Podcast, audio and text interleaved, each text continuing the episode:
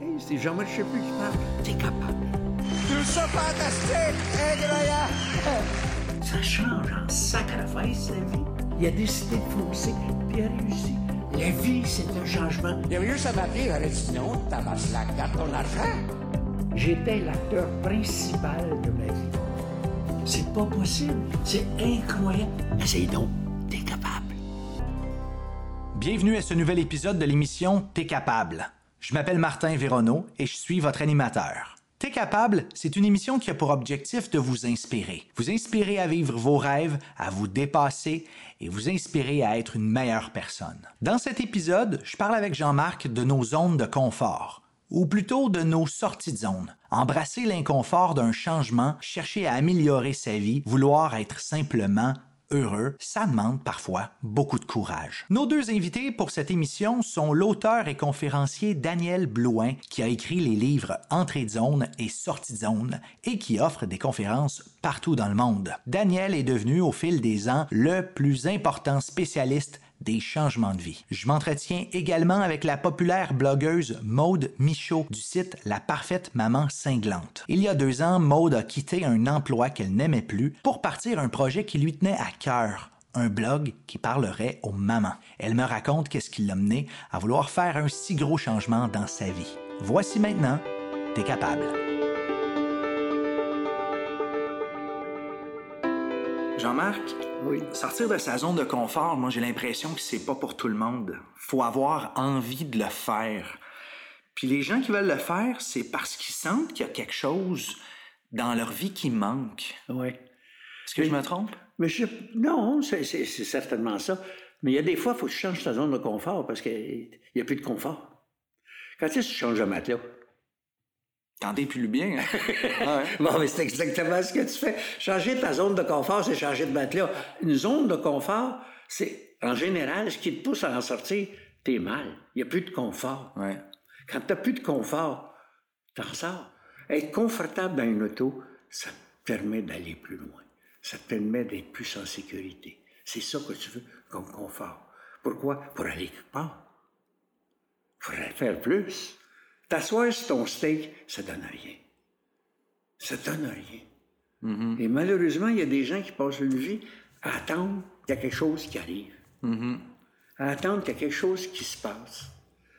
Bien souvent, il n'y a rien qui va se passer si toi, tu ne provoques pas la sortie de confort ou si tu n'écoutes pas les gens qui te disent Hey, gars, j'ai fait ça. C'est c'est le fun, ça. Comment tu fais ça? Hey, j'aimerais ça y aller un soir avec toi, voir comment ça marche. Qu'est-ce qu'on peut faire? Évidemment, d'essayer quelque chose, c'est prendre un risque. Et quand tu prends un risque, forcément, tu laisses la sécurité pour aller plus loin. Le confort, c'est. Le, le- le confort, si on revient à quelque chose de, de base, on en a parlé peut-être, mais peut-être que les gens auraient avantage à regarder ça. Maslow, les besoins de Maslow. Ouais. La pyramide de Maslow. La pyramide de Maslow, on voit que les deux premiers, c'est de vivre. C'est, la, la première, c'est la nourriture, tu en as besoin. Puis le deuxième besoin, c'est la sécurité. Évidemment, c'est la base. Mais là commence le risque. Troisième, c'est l'amitié. Ah, tu rencontres quelqu'un, tu y parles, tu échanges, tu commences à faire quelque chose. Et là, parce que vous êtes deux ou trois, vous décidez pourquoi on n'irait pas plus loin. Puis là, d'aller plus loin, c'est l'estime. Parce qu'il disait, hey, t'es bon, maudit, je savais pas que t'étais bon de même. Oups, comment ça va l'estime? Puis la- le cinquième, qui est le grand, qui est la fin, c'est la réalisation de soi. La réalisation de soi, c'est de devenir l'homme que tu étais appelé à être. Mon premier invité est Daniel Blouin. Après une fructueuse carrière dans l'industrie de la musique à travailler avec d'importants artistes québécois, Daniel décide du jour au lendemain de changer de carrière. Il quitte Montréal, s'installe à Québec et sortira de sa zone de confort plus d'une fois. Il documentera le tout dans son premier livre, Sortie de zone, qui lui a permis de devenir un conférencier prisé. Voici Daniel Blouin. En 2014, tu as fait paraître euh, un premier livre intitulé Sortie de zone qui raconte comment tu as apporté des changements majeurs dans ta vie. Parle-moi de l'état d'esprit dans lequel tu étais à ce moment-là avant que tu entreprennes ces changements-là. Ouais. J'étais dans l'état d'esprit de m'éteindre beaucoup. J'étais éteint. Ça, c'était pas mal mon état d'esprit. Euh, puis à différentes époques de ma vie, moi, j'étais plus ou moins éteint, mais sais, tes insatisfactions, il y a la phrase, hein, tes insatisfactions sont directement proportionnelles à ton potentiel non exploité. Mais ça, ça, ça, des insatisfactions, ça grandit petit à petit, ça. C'est pas, c'est pas une claque sa gueule tout d'un coup. Euh, la veille, t'étais. euh, C'était fantastique et le lendemain, t'es, t'es rendu insatisfait. Ça, ça, ça grandit Tu comme une lèves, tu graine. te lèves pas un matin avec Non, une. euh, non, non, c'est ça. Mais des fois, tu t'en, tu t'en rends compte tard, par exemple, de ça. Tu peux te lever un matin, là, là t'es plus capable d'aller au bureau, tu veux plus rien savoir de. T'es rendu au bout, là, au bout de l'élastique, mais ça, ça a grandi quand même petit à petit. T'avais plein Ouais. de signes avant que tu voyais peut-être pas nécessairement, mais qui étaient bien évidents pour bien du monde autour. Ouais, là. ouais. Puis tu sais, des fois, ça, ça peut être physique aussi. là. Ça, ça peut être de, de commencer à mal dormir. Moi, j'ai déjà pensé que je faisais de l'asthme. Je suis allé chez le médecin, puis je lui ai dit ça. Quand je te parle de l'asthme, j'avais 28 ans. J'étais à, à la fin de ma période de producteur de disques.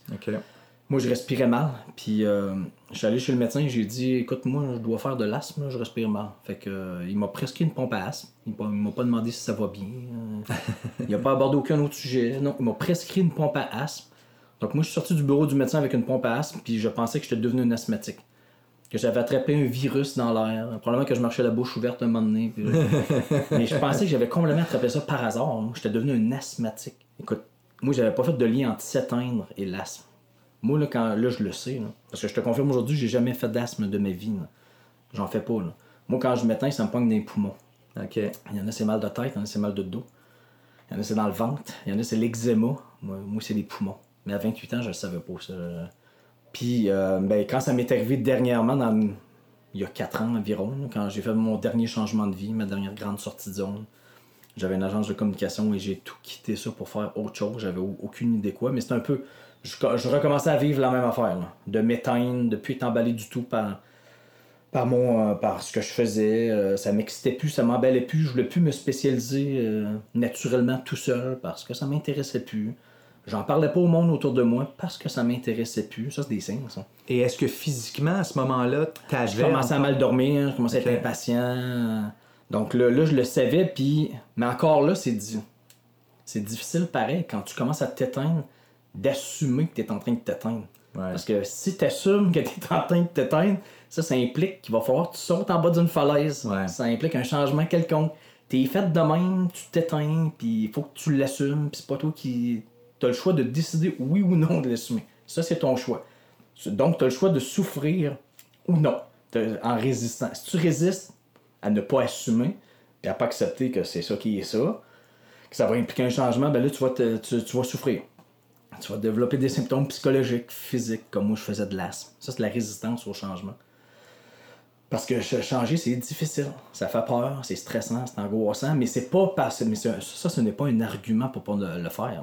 Il y en a souvent que c'est l'argument. Ouais, mais ça va être difficile. Ouais, mais ça va être risqué. Oh oui, mais ça, c'est la vie, ça. Ça, c'est pas un argument pour ne pas le faire. Au contraire. Ouais. C'est comme devenir en forme physiquement. Si, si, si t'es pas en forme physiquement puis tu veux devenir en forme physiquement, je te jure, ça va être difficile. Ça va être très, très, très, très difficile. Ouais, ouais. Mais pas parce que c'est difficile qu'il faut pas que tu le fasses. Moi, je dis souvent, le bonheur n'est pas euh, nécessairement confortable. Mais ça, chaque fois que tu, tu sors de ta zone, tu effectues un changement puis tu passes le bout difficile, ça crée automatiquement beaucoup de fierté. Parce que tu réalises que tu es capable de faire, passer à travers des choses que tu n'avais aucune idée que tu étais capable de, de passer ou de réaliser, d'accomplir. Et ça, ça, ça veut dire grandir. Un problème que j'ai vécu, que, que je vois souvent, là, les gens, tu sais, quand ça va pas bien, est-ce qu'il faut que je continue, que je persévère? Ben ouais. Est-ce que j'ai juste la vie dans la face, puis qu'il faut que je continue jusqu'au point de bascule? Ou que je change de mentalité, de faut que je devienne plus positif, il faut que j'arrête de voir tout en noir, ou là, tu sais plus, c'est-tu moi le problème, ou non, non, c'est pas moi le problème, est-ce qu'il faut que je change? Je suis en train de m'acharner, ou il faut que je persévère? Parce que s'acharner, persévérer, c'est pas du tout la même Ouais. affaire. Si tu marches vers la bonne place, vers vers où tu es supposé marcher, et que c'est difficile, t'as la vie dans la face, c'est tough. Là, tu penses abandonner.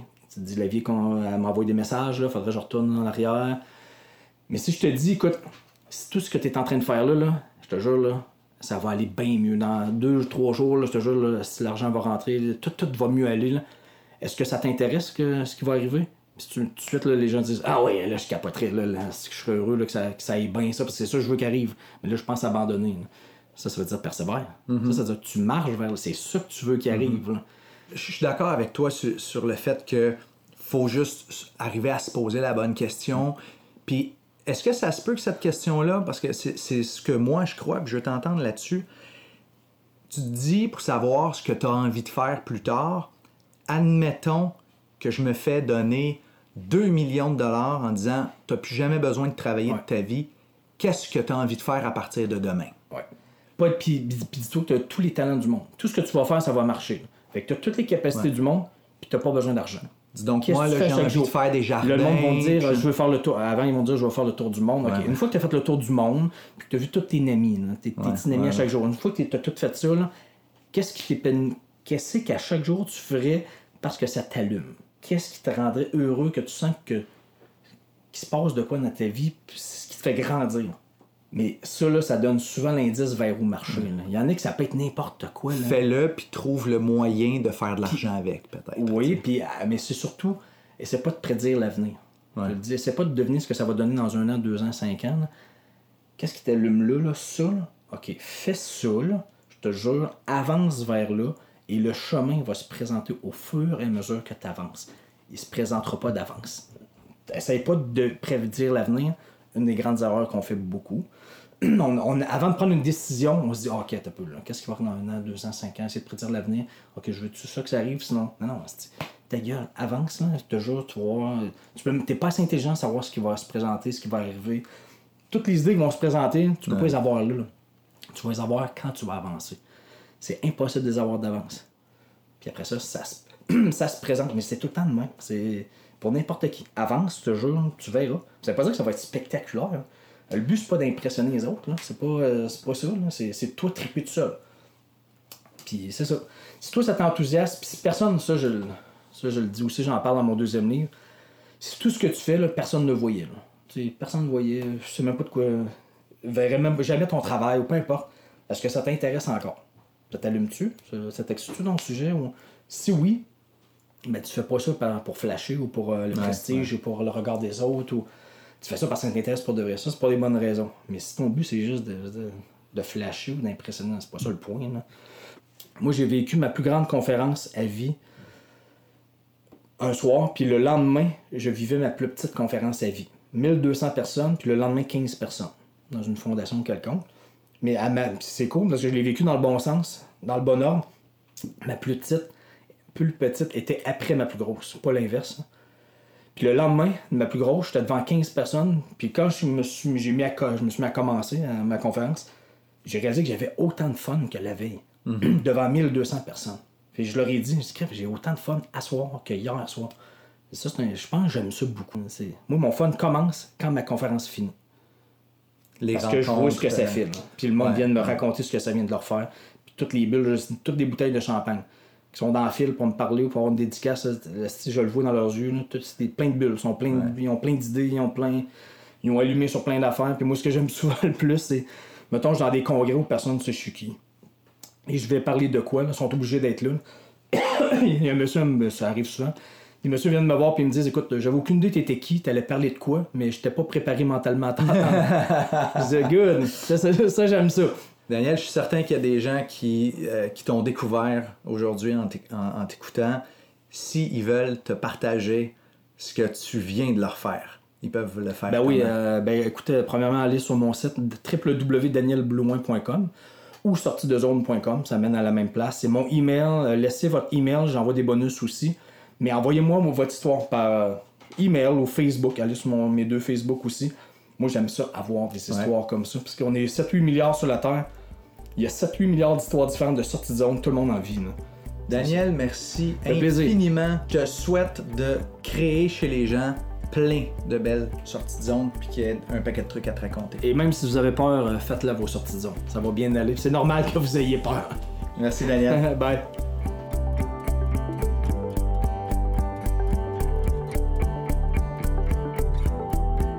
J'entends déjà les gens qui ont tendance à avoir de la difficulté à sortir de leur zone de confort nous dire oui, mais je fais comment? Tu sais, je pense qu'à quelque part, c'est, c'est- on, dit à la blague comment on mange un éléphant, mais c'est une bouchée à la fois. Oui.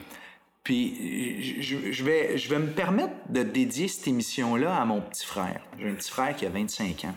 Puis j'en parle parce que j'ai j'ai pensé au sujet de cette émission-là en pensant à lui. Parce qu'on avait une, discussion, mon, frère a 25 ans, se demande euh, parfois euh, qu'est-ce qu'il va faire de bon? Il n'est pas certain de où il est dans sa vie, puis est-ce que c'est exactement ça qu'il veut, puis a envie de faire un, une petite sortie de zone, euh, un changement dans sa vie, mais il sait pas comment. Puis à un moment donné, on parlait de voyage.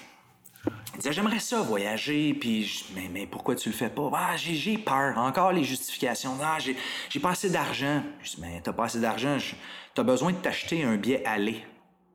Après ça, c'est pas si pire. Il dit ouais mais faut faut que je paye des faut que je paye une coupe de dettes là, des cartes de crédit. Mais ils vont attendre. Tu vas avoir des dettes toute ta vie. je te le dis, je suis plus vieux que toi, puis j'en ai encore. On va en avoir. Un... Je dis, si t'attends après ça, tu vas attendre longtemps. Je dis, non, tu devrais, moi, tant qu'à moi, tu devrais partir. Si c'est ça que tu as besoin de faire, pars. M'est revenu un, petit moment après. Il m'a dit, ouais, mais là, je sais pas trop, tu sais, partir 3-4 mois, c'est. Attends une minute. Mais qui t'a parlé de partir 3-4 mois? Parce que là, dans ta tête, 3-4 mois, c'est gros. Puis là, tu t'en vas loin, et ça t'inquiète, t'as peur. Puis évidemment, quand on a peur, ben on se referme, puis on reste safe, puis, c'est normal, on est tous faits comme ça. Puis je disais, mais pourquoi tu le vois pas, là? Comme, comme quand tu vas dans le sud, là, sur, dans un resort une semaine, c'est pas compliqué, c'est pas de trouble, t'as acheté ton voyage, puis t'as aucun doute sur ta sécurité. Dans... Mais pourquoi tu fais pas la même chose?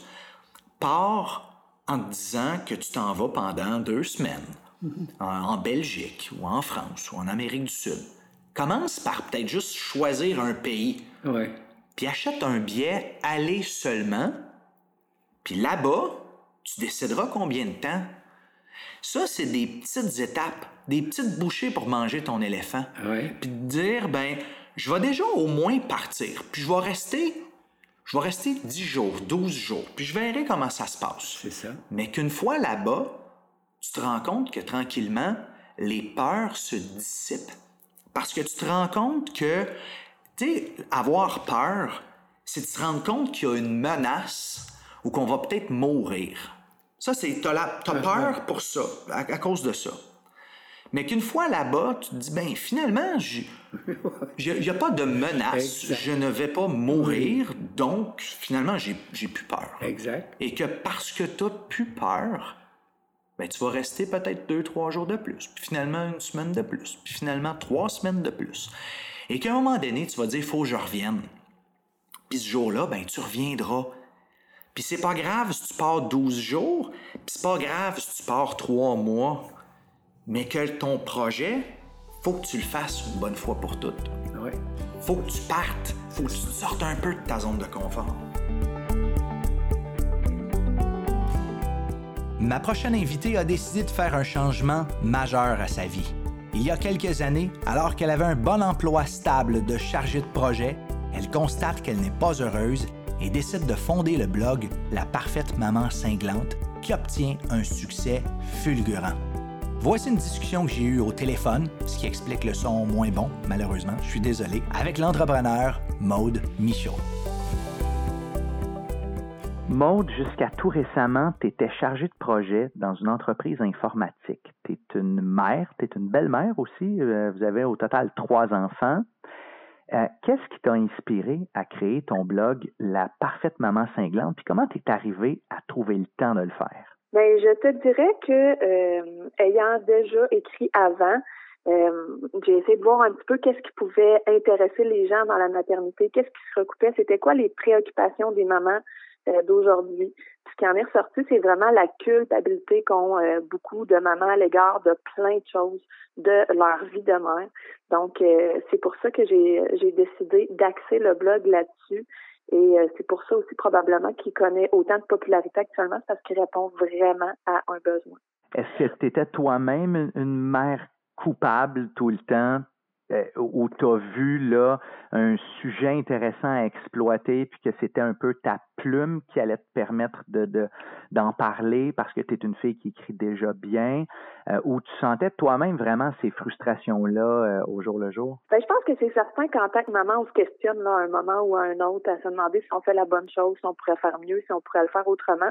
Personnellement, je suis quelqu'un qui s'assume beaucoup. Donc, oui, j'ai eu ce questionnement-là, mais en bout de ligne, ce que j'ai compris, c'est que je devais simplement être moi-même pour être la mère que j'avais envie d'être. Puis, euh, je pense que c'est un petit peu ce message-là que que je veux qu'on passe à travers tous les articles et, tout le contenu euh, qu'on publie sur notre plateforme aussi. Tu, tu disais, euh, quand on s'est parlé, tu as créé ton blog en mars 2016. Euh, puis j'ai lu quelque part que tu as fait ça après que tu en aies eu assez de te sentir coupable de tout et de rien. Puis là, je te cite. Euh, qu'est-ce qui a été la goutte qui a fait déborder le vase? Ben, je pense que c'est de voir un peu tout le monde. Tu sais, entre autres, sur les groupes euh, Facebook de maman, il y en a beaucoup. Moi, je, je, participe à plusieurs de ces groupes-là euh, régulièrement et activement. Puis de voir à quel point les mamans se posent des questions, des questions qu'elles ne devraient pas non plus forcément se poser. Qu'elles devraient trouver la réponse en se parlant à elles-mêmes, en se demandant ce qu'elles veulent.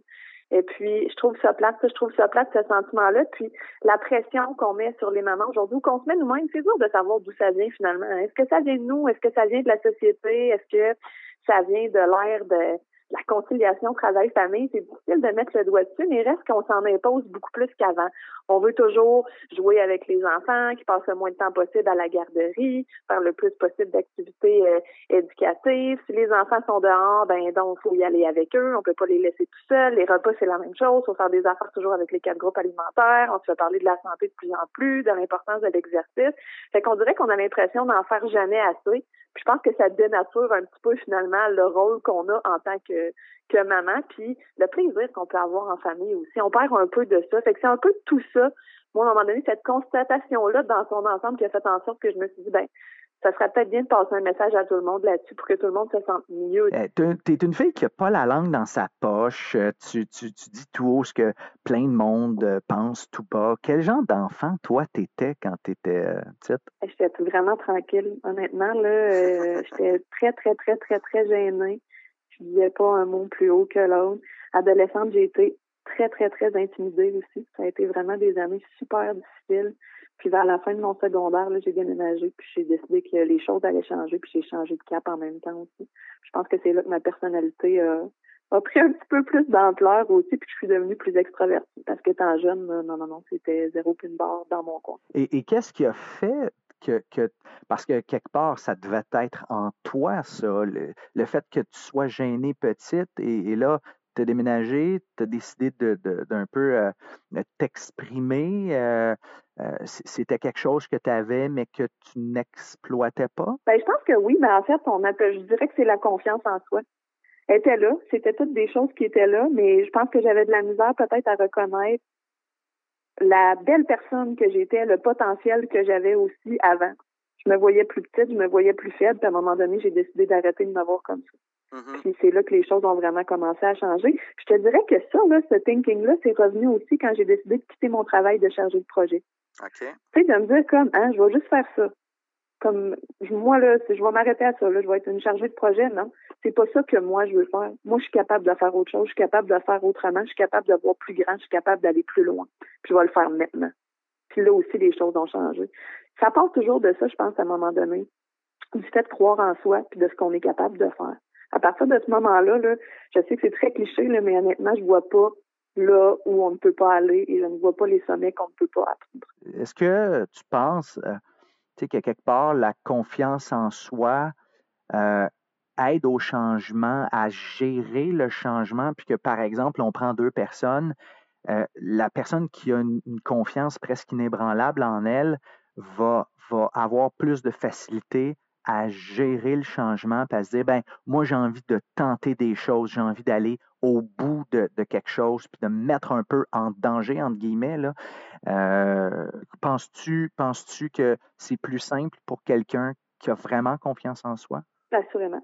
Assurément. Je pense, moi, personnellement, je pense que c'est, euh, une des clés fondamentales pour réussir d'avoir confiance en soi, d'avoir confiance justement euh, en la suite, en ses moyens, en sa capacité à gérer les imprévus. Justement, lance en entreprise, en affaires, c'est un peu ça aussi. Là. Il faut avoir confiance en son projet, mais il faut aussi avoir confiance en sa capacité de gérer tout ce qui va venir par la suite, dont une grande partie dont on ne connaît strictement rien. Donc, je pense que si on a une bonne confiance en soi à la base, malgré le fait que ce qu'on va avoir géré, on le connaît pas, on peut avoir euh, confiance d'être en mesure de le faire. Est-ce qu'il y a des petits éléments, toi, concrètement, qui t'ont permis de bâtir ta confiance? Moi, je suis très noir ou blanc. Hein. Fait que ça arrive juste quand je suis tannée. Je suis à un moment donné. Moi, j'ai besoin d'être heureuse. Puis je pense que ça, ça joue beaucoup là-dessus aussi.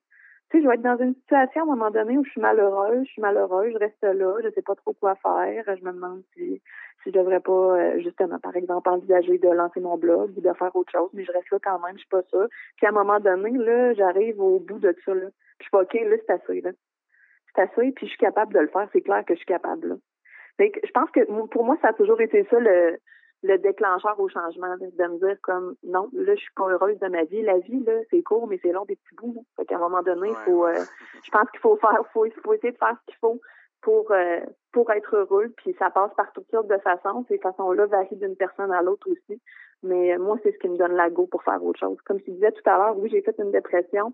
Euh, plus jeune, c'est ce que ça m'a appris aussi. Là. Quand la vie va plus, là, quand, quand tu n'es plus bien, c'est parce que c'est le temps que tu fasses un changement. Avant de te mm. laisser, j'aimerais que tu me dises qu'est-ce qui s'en vient pour toi? C'est quoi le, le, le, le, développement de ton blog? Là, ben là c'est certain que nous, on va continuer de prendre de l'expansion. On a de, de plus en plus de collaborateurs. Maintenant, on est rendu à 120 collaboratrices. Puis moi, je veux que ça monte encore. Je veux qu'on ait le plus de moments possible euh, pour écrire sur la plateforme, pour exprimer justement les différentes opinions, les différentes visions, perceptions qu'elles peuvent avoir de la maternité. C'est certain que tranquillement, pas vite aussi, moi, je veux, euh, je veux commencer à faire des, euh, des prestations en public en plus des vidéos qu'on continue de faire. Et puis, on a quelques petits projets ici et là à venir aussi. Éventuellement, voyant plus grand, on pense peut-être à élargir notre, notre lectorat ailleurs au Canada, mais ça reste encore réserve pour l'instant. Et ce serait sous forme de, de conférence, euh, ce que tu ferais, ou plutôt spectacle humoristique? Euh? Probablement plus spectacle humoristique. Ah, c'est intéressant tout ça, puis bravo pour tout ce que tu as fait, parce que en très, très peu de temps, tu as bâti vraiment une immense communauté. C'est pas simple de faire ça, puis je te félicite. C'est vraiment très impressionnant et très inspirant. Euh, ce que tu es arrivé à faire. Puis je te souhaite évidemment le plus grand des succès. Je vais évidemment te, surveiller aller au cours des prochaines années.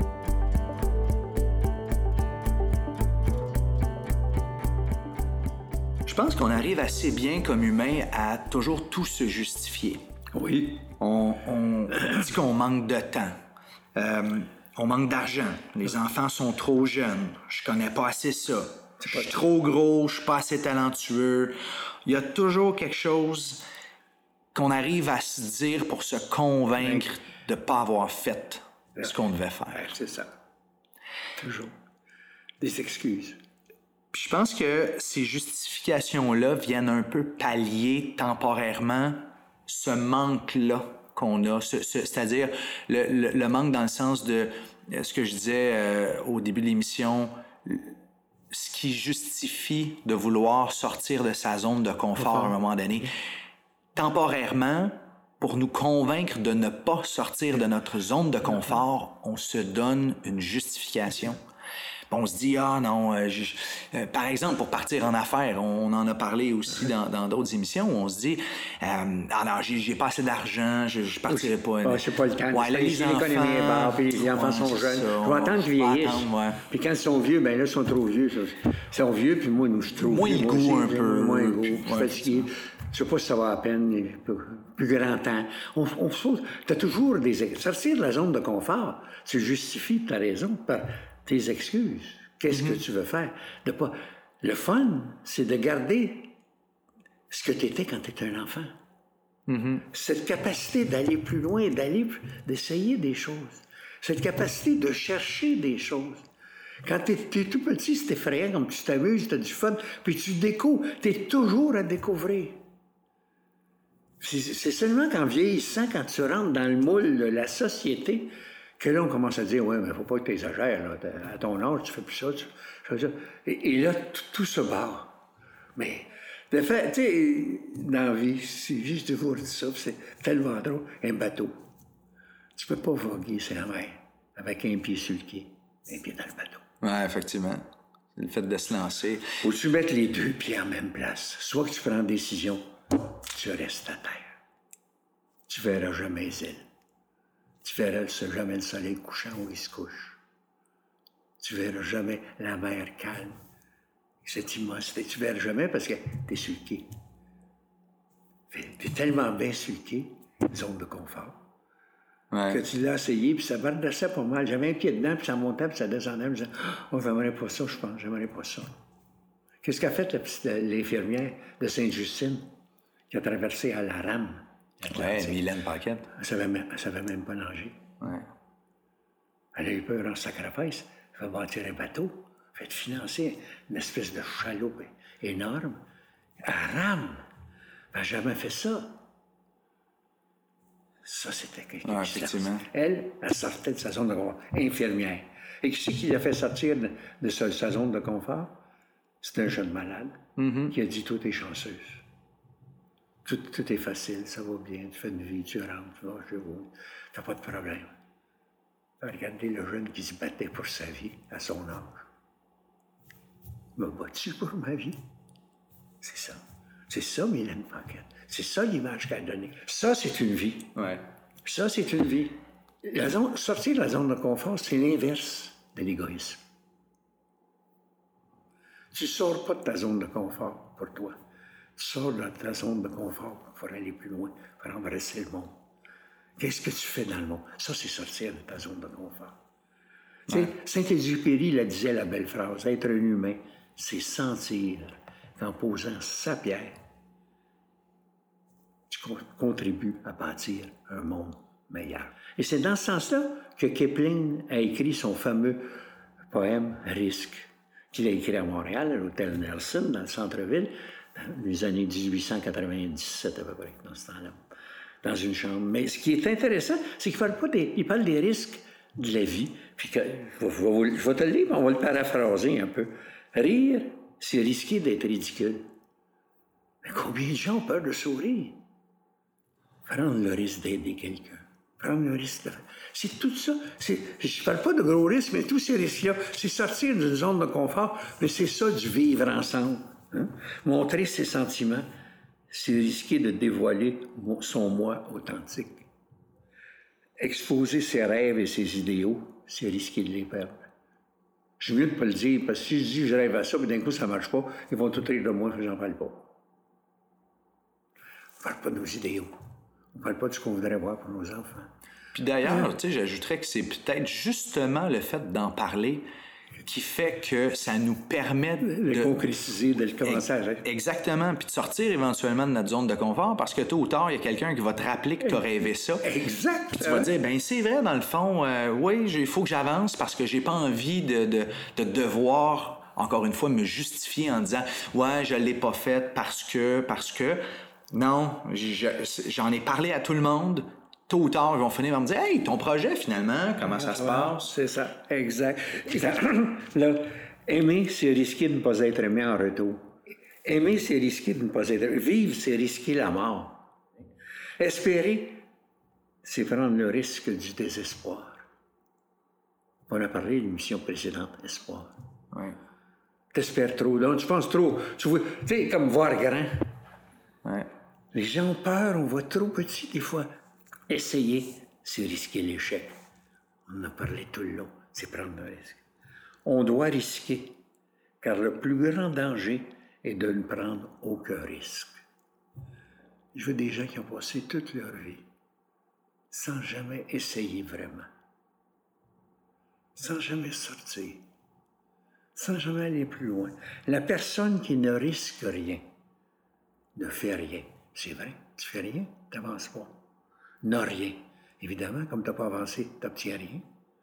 Mais ce qui est plus grave, c'est que tu n'es rien, n'es rien. Elle évite peut-être la souffrance et le chagrin. C'est vrai que tu évites. Mais elle ne peut rien, ne peut rien apprendre, rien ressentir. Elle ne peut ni vivre ni croître. On voudrait que nos enfants évitent les risques, parce qu'on ne veut pas qu'il y ait de la peine. Mais dans ce temps-là, on leur enlève la chance d'apprendre, de ressentir, de vivre. Enchaînée dans ses certitudes, elle en est esclave et a perdu sa liberté. Seule la personne qui prend des risques est libre. Ça a été écrit il y a 100 au-delà de 100 ans, Ouais. au-delà de 130 ans. Et pourtant, il avait compris. Ouais.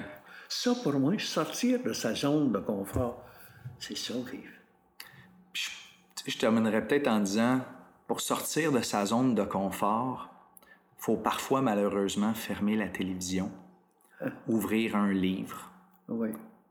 lire plus, Oui. pas Facebook. Oui. Et peut-être s'asseoir avec quelqu'un, ta femme, les grands-enfants qui sont des adultes maintenant, puis discuter avec eux. Comment ils voient la vie? Les choses changent. Depuis le temps de se parler. On écrit tout en 117 caractères, je sais pas quoi de chose genre. 140 sur 140, Twitter. ouais. 100 140 caractères. Tu ne peux pas échanger vraiment 140 caractères. Quand, quand est-ce que tu t'assois pour en discuter? Ça, c'est prendre le risque, sortir de ta zone de confort. Je le souhaite à tout le monde qui écoute.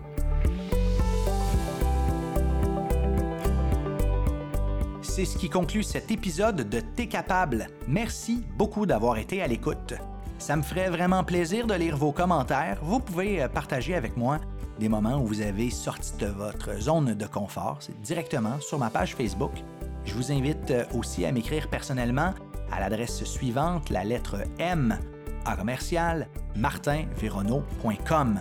Vous pouvez également nous trouver facilement sur les différents réseaux sociaux Facebook, Twitter, Snapchat et Instagram. Au plaisir de vous retrouver bientôt pour un prochain épisode de T'es capable.